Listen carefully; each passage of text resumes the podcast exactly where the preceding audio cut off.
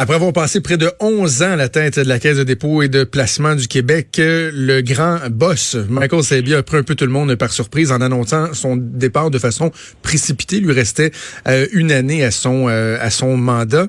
Euh, qu'est-ce qu'on retient de son passage? quelle est la situation actuelle? Comment on peut entrevoir le futur de la Caisse de dépôt? On va en discuter avec Michel Nadeau, directeur de l'Institut de la gouvernance. Monsieur Nadeau, bonjour. Bonjour. faisons un retour en arrière, reculons que j'ai été durant 20 ans un cadre supérieur à la Caisse de dépôt et plusieurs années, j'étais le numéro 2 de la Caisse. Oui, bien Donc, assurément.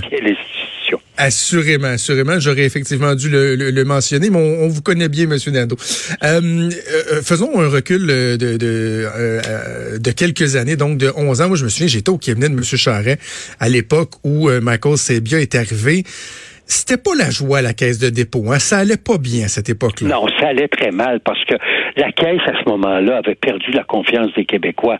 C'est le, le, en 2008, euh, euh, Rousseau, Henri-Paul Rousseau a quitté la caisse et euh, le, la caisse a perdu 25 un rendement négatif de plus de 25 40 milliards de dollars. Euh, Monsieur Rousseau s'en va chez Power Corporation. Là, il y a une succession de présidents et là, vraiment, la, la gouvernance était fragile, ça allait dans tous les sens.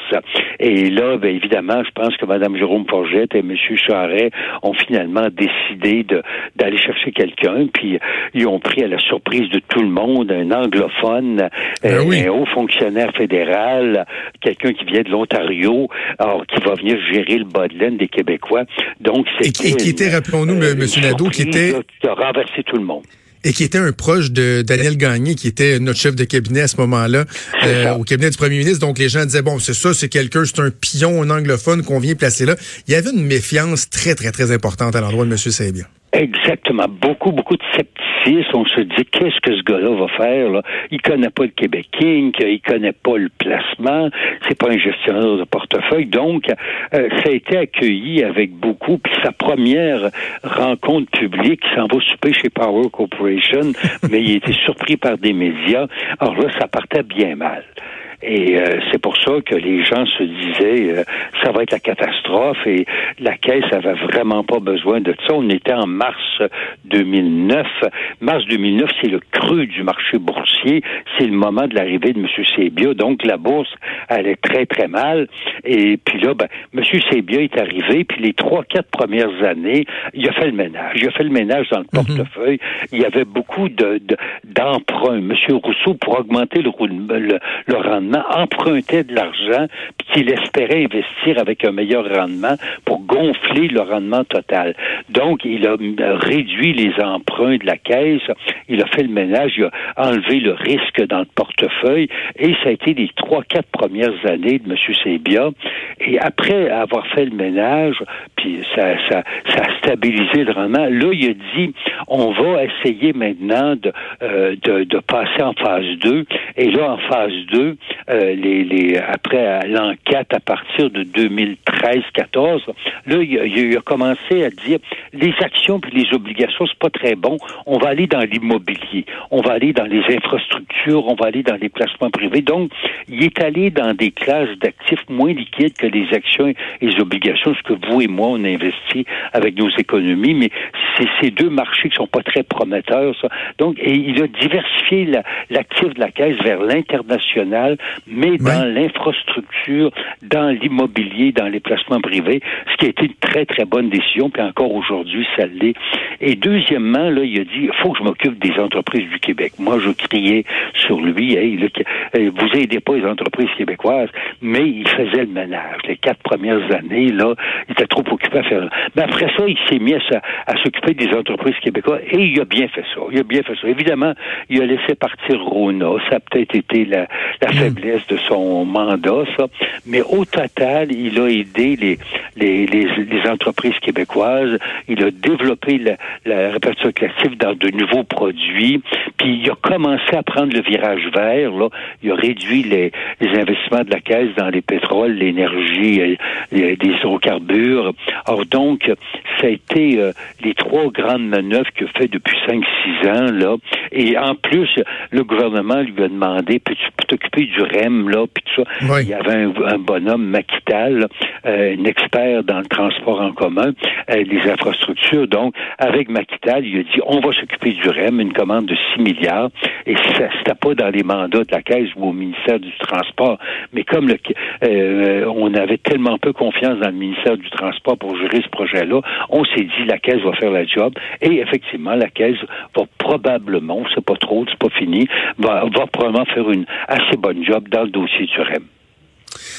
Ben, vous, venez de dresser un, bon portrait de, de, de, son bilan au cours de la, dernière décennie, mais là, plusieurs se, se, sont posé la question pourquoi quitter une année avant la, la, la fin de son mandat? Bon, plusieurs théories qui ont, qui ont, qui ont circulé, mais on comprend qu'il n'y a pas, il y a pas de grand scandale, là, Monsieur Nadeau. Peut-être qu'il était-il simplement prêt à passer à autre chose. Il n'a pas fait de gaffe. Il y a eu un petit scandale de Otera Capital. Oui, Otera. Ivano, Ivano, le Québec n'a pas perdu une scène là-dedans. C'est qu'on aurait dû prévoir que les employés euh, quand vous êtes à la caisse, vous n'avez pas le droit de transiger en bourse. Alors ça, euh, c'est très encadré. On a pris ce code d'éthique-là, puis on l'a mis aux employés d'Otera, qui est une filiale d'immobilière. Mais des employés qui travaillent dans le monde de l'immobilier, ben, ils transigent pas en bourse, ils transigent en immobilier. Alors, on aurait dû adapter le code d'éthique aux situations immobilières, ce qui a été fait, puis euh, donc, c'est réglé. Mais à part ça, il n'y a pas eu aucune bavure, aucune mm. perte d'argent, il n'y a pas eu de mauvais placement, il n'y a pas eu d'erreur de stratégie. Tout a été euh, fait. Bon, moi, je trouve que le réseau international, il devrait avoir, il y a, il y a, il y a, 200, je pense 200 personnes là-dedans, et ces gens-là, il me semble, devraient avoir plus de Québécois. On embauche beaucoup de, de cadres étrangers dans les bureaux à Londres, à New York, alors qu'on devrait embaucher des Québécois. Mais c'est peut-être le, seul défaut que je lui reproche, moi, c'est de développer l'international avec très, très peu de cadres québécois. OK. Bon, ben, évidemment, on, doit se tourner vers euh, vers l'avenir maintenant. Euh, quel est le profil type idéal de, la personne qui aura à chausser ses, qui est, qui est euh, d'abord au, niveau financier, là, qui va être assez innovateur parce que euh, vous savez que la bourse, ça fait ça fait maintenant plus de dix ans que ça monte, là, et la bourse est à un niveau dangereux. Là. Moi, je suis pas certain que j'irais mettre beaucoup, beaucoup tout mon argent à la bourse. Du côté des taux d'intérêt, c'est les plus bas taux depuis 30 ans, 35 ans, là, 1,5 là, euh, les obligations d'épargne du Québec à 1,7, c'est un bon deal, là. Alors donc, vous avez les deux grands marchés qui sont les actions et les obligations, comme je l'ai dit, c'est des marchés qui risquent de se faire brasser si Trump continue, puis si la récession arrive aux États-Unis, là, on va, si les États-Unis éternuent, on va prendre un gros rhume. Là.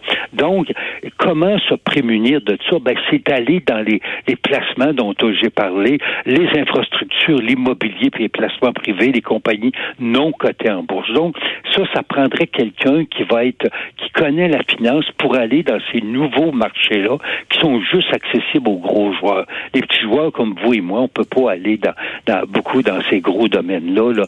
Alors donc, ça prend quelqu'un. Mais deuxièmement aussi, ça prend quelqu'un qui va aider les entreprises québécoises, là, mm-hmm. qui connaît bien les entreprises québécoises, le Québec King, le tissu économique industriel du Québec, puis le tissu, évidemment, dans le nouveau contexte, la, la diversité, de, le respect de l'environnement, réduction des gaz à effet de serre, il y a toute une nouvelle problématique pour les PME du Québec. Là. Euh, comment euh, il faut robotiser, automatiser nos entreprises. Là.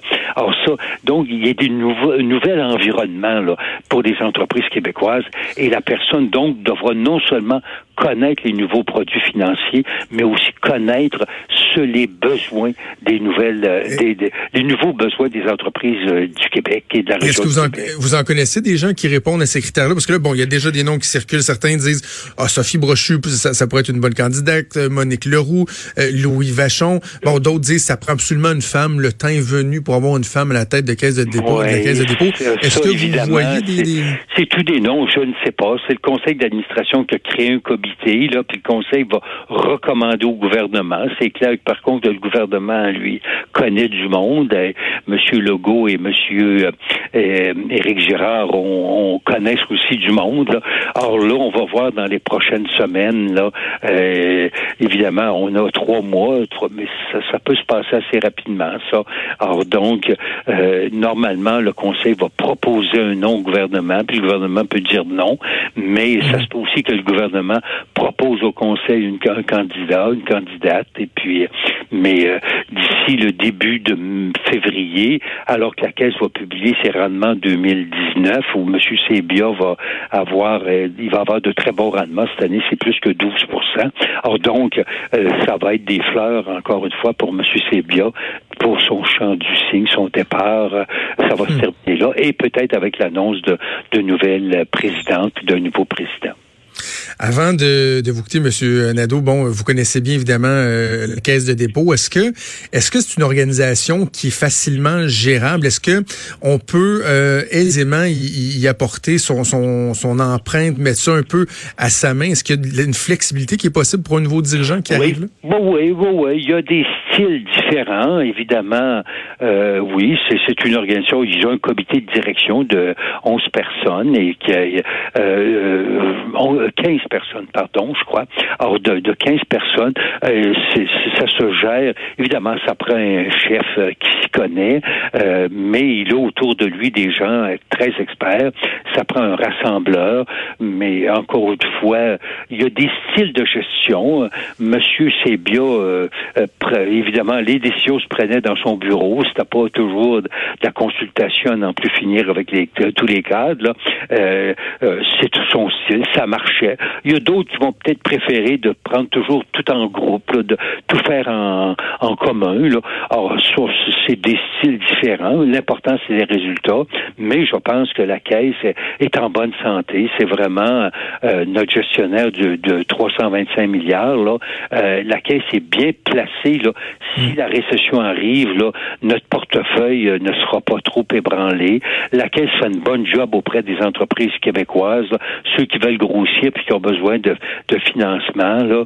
Euh, le problème, c'est que les entreprises québécoises sont un peu lentes à, robotiser, à automatiser leurs opérations. Ça, c'est la faiblesse qu'on a. Là. Euh, il faudrait que la Caisse et Investissement Québec convainquent les chefs d'entreprise de, de faire plus de, de robotisation et d'automatisation. Euh, maintenant, surtout que le taux de chômage est très bas, là, euh, ça serait le temps de faire ça.